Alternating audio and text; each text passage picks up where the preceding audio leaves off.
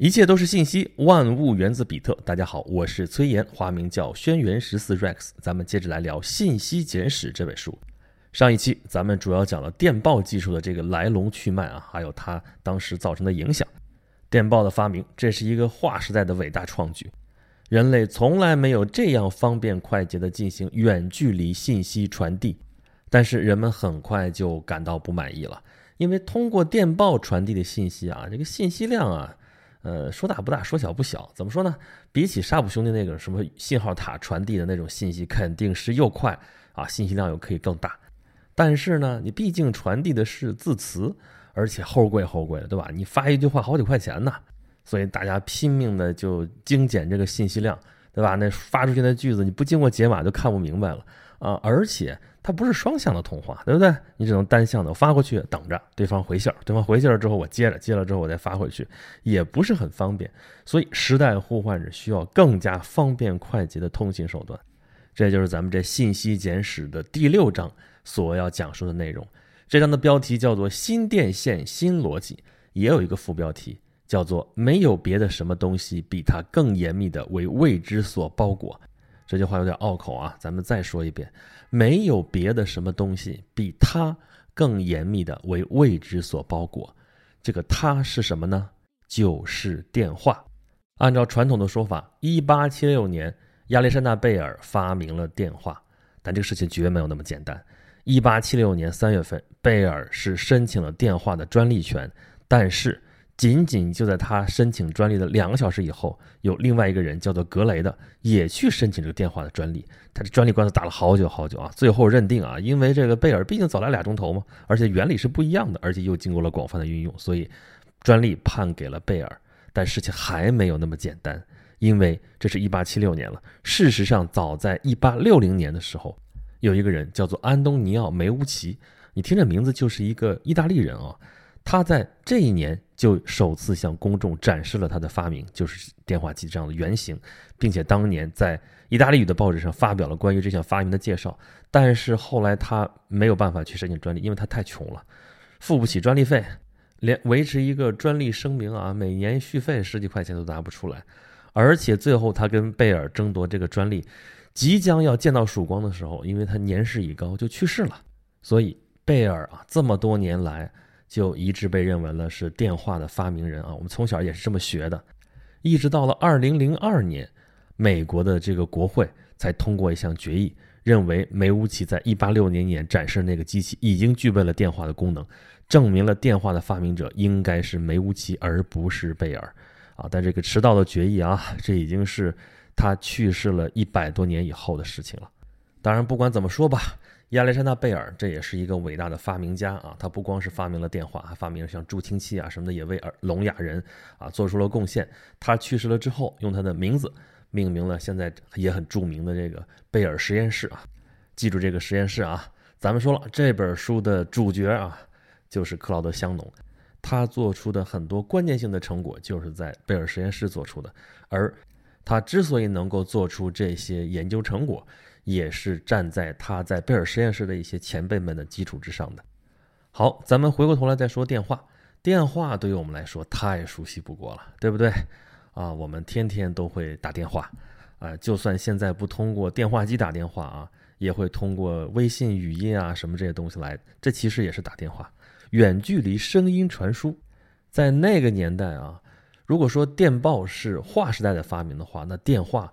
就是真正能够让普通大众都能够欣喜若狂的一个东西，因为它传递过去的不再是一串令人费解的编码，而是活生生的语音，而且这个语音传输呢还可以双向通话，跟电报也不一样啊。再有就是，如果使用电报来传递信息的话啊，操作这个电报的人是要经过专门训练的。这就跟我们现在电脑打字一样啊，你盲打打飞快，但你是熟能生巧，你不是生下来就会的，或者说不是用你原来的知识储备就能够完成这项任务的。但是电话不一样啊，抓过来就能打，只要你会说话，你就会用电话。这件事情在电话发明之后不久，人们就发现了，在一八七八年的时候，物理学家麦克斯韦，对，就是提出麦克斯韦方程组那个著名的麦克斯韦，他就有这么一段话。说话者对着线路一端的发送器说话，另一端的聆听者将接收器放在耳边，就可以听到说话者所说的内容。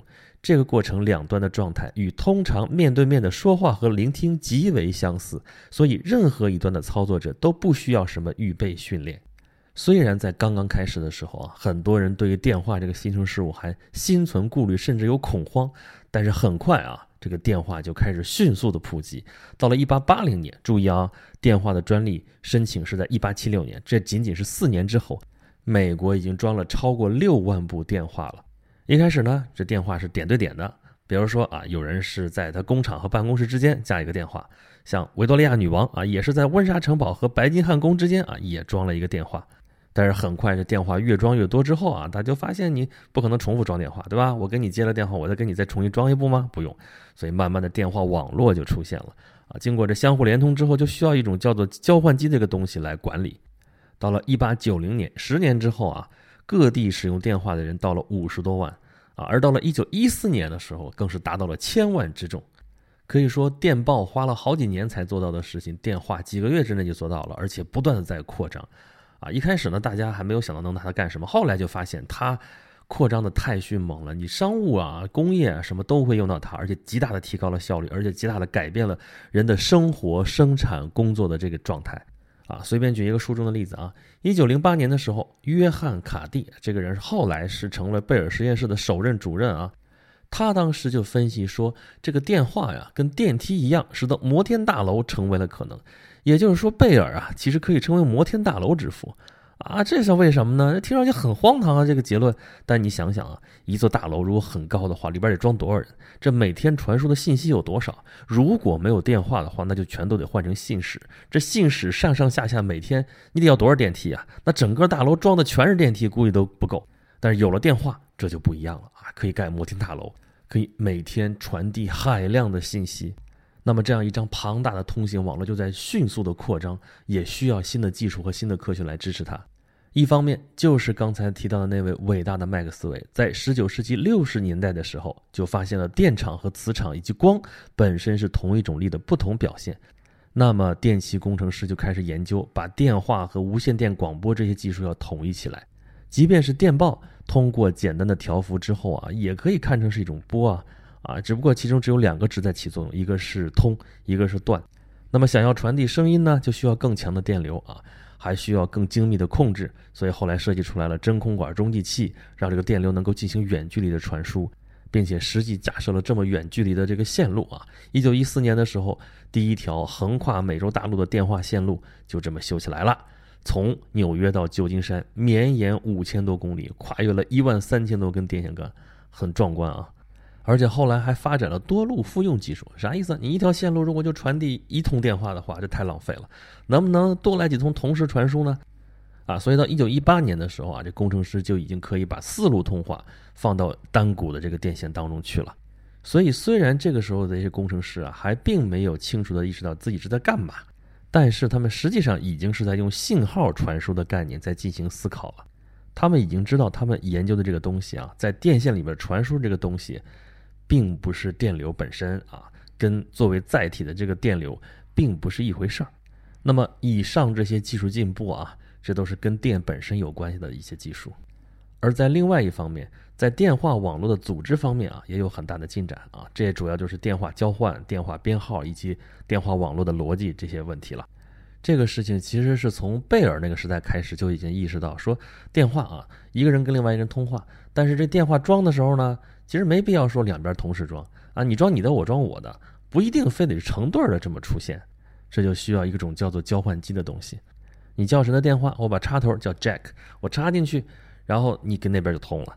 所以一开始呢，还需要人工的这样的接线员啊，到后来也意识到，因为通话量越来越大，所以一定要自动的去叫号，等等等等。啥叫号啊？对，那时候还没有电话号码呢啊，世界上第一张电话号码簿，其实没有号码。只有一个列表，而且都没有按字母表顺序排，就这么把谁有电话给列出来了。到后来才发明了电话号码啊！一开始啊，人还不乐意啊，说我就是我呀，你给我拿一号代表我算怎么回事啊？但经过后来普及啊，电话号码这样的系统，我们现在还在用。过去呢还要印黄页，还要印电话号码本儿，现在呢网上一查，电话全都有了。这都是时代在进步，电话发展的是那么迅猛，所以在一九一零年的时候啊，有一位研究电话史的历史学家就写说，电话一直以来是诸电器奇迹中的最高成就，没有别的什么东西可以用如此少的能量实现如此大的成就，也没有别的什么东西比它更严密的为未知所包裹。这就是咱们开头标题里边那个副标题啊，就是这句话来的。电话发展那么迅速，但是一开始电话要装一部的话，这价钱也不便宜呢。我就记得我小的时候啊，你在家里要装一部电话，那是天大的事情啊！你要去申请，然后你要交好几千块钱。那个时候的好几千块钱啊，老值钱了，好吧？但在美国也是一开始的时候也很贵，虽然发展的也很快啊，但是照样很多人会觉得它贵。那这么贵怎么办啊？自己装一个呗啊，真能自己装啊？哎。在咱们这本《信息简史》的核心人物就是克劳德·香农，他小的时候啊，就干过这样的事情。克劳德·埃尔伍德·香农生于1916年，成长于美国密歇根州的一个小镇。他的爷爷是一个农场主。那个时候，美国的农场、牧场啊，都是用一圈铁丝网护栏这么拦起来的。这其实是什么？这就是电线啊！虽然是有钢丝绞成的啊。这不是特别好的导体，但毕竟是导体，对吧？所以当时就有人萌生这样的念头，说能不能用它来传递信息，啊？不过这个铁丝网嘛，每一个牧场每个牧场是孤立的，都自己圈起来独立起来，那没关系，连上就行了。二十世纪二十年代，那个时候香农还小啊，小孩子就喜欢干这样的事情，把铁丝网接上，连上电，跟他小伙伴们发电报。啊，这很适合美国的那种生活状态啊！其实就是大村儿啊，大农场，你跟另外一家离得老远，怎么办？想通个信儿，那电话等着城里人过来给装的话，那太费劲了，而且还贵。那等不及怎么办？自己弄，就用这铁丝网啊，连一开始是电报，后来土电话就接上了啊。这个土电话曾经接的非常非常庞大的一张网，那时候电话也出来没多久啊，大家新鲜啊，那电话能说啥呢？并不都是一些很重要的信息啊。后来因为这个电话越来越往下普及，大家就发现了可以拿它聊天啊。用现在话说就是煲电话粥啊，以至于这些电话公司都很烦了。你占着线路啊，对吧？你老在这聊啊，这个对于线路负担很重啊，就威胁他说你再这样我要收费了，怎么怎么着。但是对于像刚才说克劳德香农他们家这样的乡下自己用铁丝网架设的这种土电话网络来说，这就很好啊，不要钱可以随便聊。像这种他们各个农场主之间联合起来的这种假设土电话的这种方式啊，一直延续到了二十世纪二十年代啊。那这之后呢，小香农继续成长啊，上学、参加乐队、制作飞机模型、投递电报来赚零花钱，还破解密码。他非常喜欢爱伦坡啊，最爱他的故事叫《金甲虫》，这里边就有一个密码，说是破解了这个羊皮纸的密码之后就可以获得宝藏。但是对于读者来说，获得不获得宝藏其实并不重要。啊，真正的兴奋的点在于怎么破解这个密码啊！这艾伦坡写的也很细致啊，如何如何把它给破解开来，破解开来之后就特别有成就感。他本身对这些东西就感兴趣，所以才高中毕业之后就到密歇根大学读的就是电气工程学和数学。而到一九三六年的时候呢，他又去了 MIT，就是麻省理工学院啊，得到一个研究生岗位。他去那儿干嘛呢？操作一台机器，叫做微分分析机。这个东西就跟咱们之前说过的查尔斯·巴贝奇的那个差分机还有分析机有点像啊，但事实上没有什么关联。巴贝奇的机器操作的是数，而这个微分分析机操作的不是数，操作的是量啊，输出的是一组曲线。这实际上是相当于一台模拟计算机。香农对这个机器很感兴趣啊，但是真正让他着迷的是里边的这个电动控制器啊。电动控制器实际上就是开关啊，有一种是普通的开关，另外一种是特殊的开关，就是继电器。所谓继电器，就是由电控制的电动开关。咱们之前说发电报的时候啊，怕这个远距离传输这个信号衰减，怎么办呢？就要加这个中继器，把这信号再放大。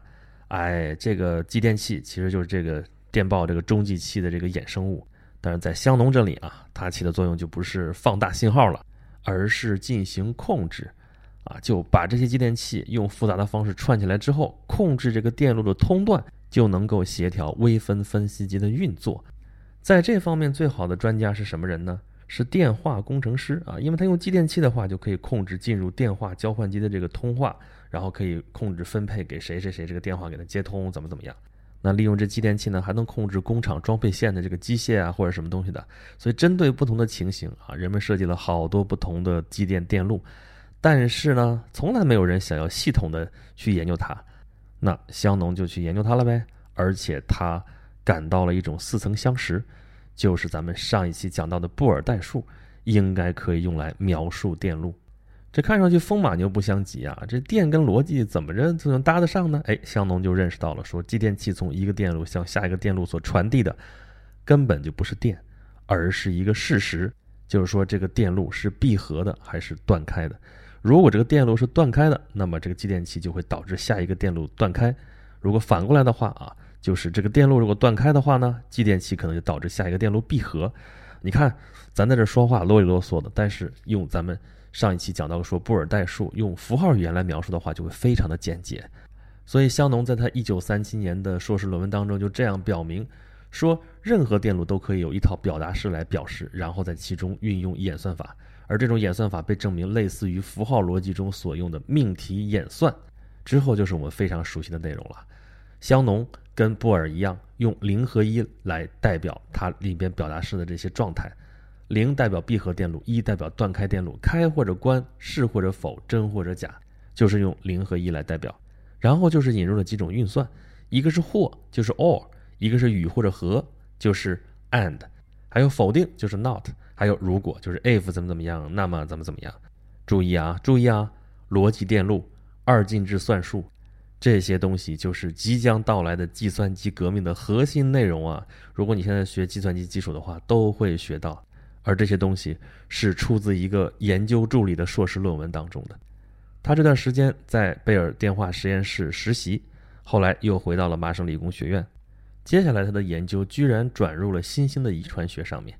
那个时候人们对于遗传学的基本要素，就是基因啊、染色体这些东西理解的还相当的模糊。但这个时候香农就开始写他的博士论文了，这就是理论遗传学的代数。他设计了一种表示方法。用字母和数字来表达个体的所谓基因分子式，之后基因组合和杂交的过程就可以通过一种带有加法和乘法的演算法加以预测。这种做法很抽象、很数学，已经远远脱离了纷繁芜杂的生物学的现实了。不过很可惜，他并没有公开发表这篇论文，不然的话，这门学科的轨迹可能就会被彻底的改变了。在一九三九年的时候，他在一封通信中提到。时断时续的，我一直在研究传递信息的一般系统的某些基本属性，它们包括电话、无线电广播电视和电报等。几乎所有的通信系统都可以归结为如下的一般形式：f1t 到 t 到 ft 到 r 到 f2t 啊，这样念出来没有任何感觉是吧？这里边的 t 和 r 分别代表信息的发送方和接受方，把它们隔开的呢是三个时间函数，在发送方之前的是待传输的信息。啊，在两者之间的是信号，而在接收方接收到的后面是最终的输出。最理想的状况就是最前面那个待传输的信息和最后的最终输出保持一致。但是香农也认识到这个问题就在于这个真实的系统总是会经受所谓的失真，还可能会有噪声啊，所以这里边的研究还任重而道远。香农就在孜孜不倦的研究啊，后来他结了婚，后来到了普林斯顿，在那里做博士后。这期间，同行的研究也在取得不断的进展，逻辑学和数学这两种推理的最高形式在开始融合。那么，是不是可以由此创建出一个由公理、符号、公式和证明构成的体系呢？如果能够达到这样一种严格的形式上的确定性的话，这正是英国的理性主义巨匠啊，伯兰特·罗素还有艾弗瑞德·怀特海他们所追求的目标。但是在追求这个目标过程当中，总是有杂音，就是会出现悖论。啥叫悖论呢？比如我说一句话，这句话是假话，哎，这就是最简单的悖论。啥意思呢？这句话是假话，这是一句话吧？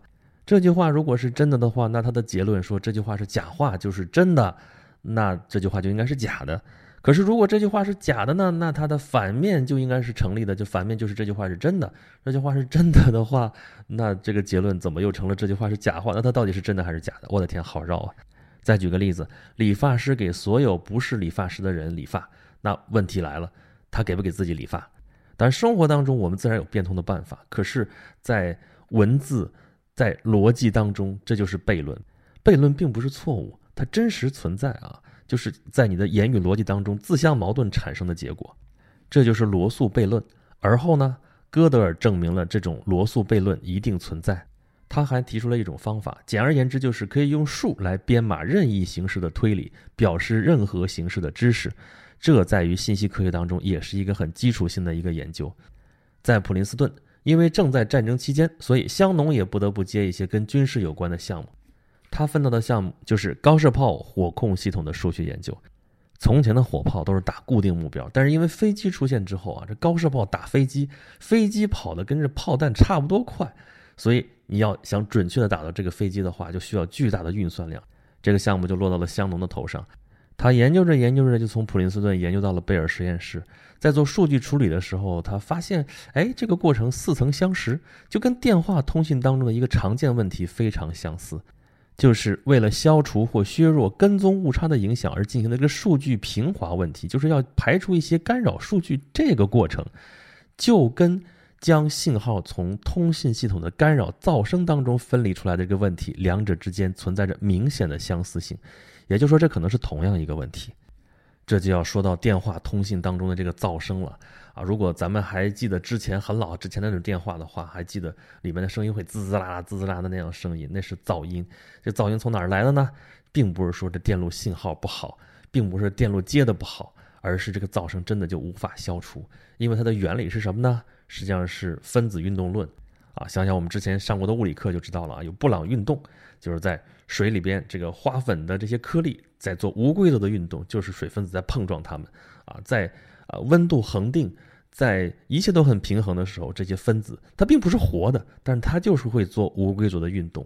这种东西无法消除。根据同样的思路，在任何电导体当中，这个随机的这种热躁动也会影响自由电子，从而导致噪声。这个噪声的问题，在信号如果在放大的时候，那表现的就更加明显了。那为什么我们现在电话里边一般没有这么明显的噪声了呢？就是因为我们现在用的电话一般都是数字电话，我们用的都是数字信号。那跟它相对的就是模拟信号。早先的电话用的都是模拟信号。那么就回到咱们这个标题的问题了：新电线新逻辑，这个电话的这个通信和之前的电报的通信到底有什么关系呢？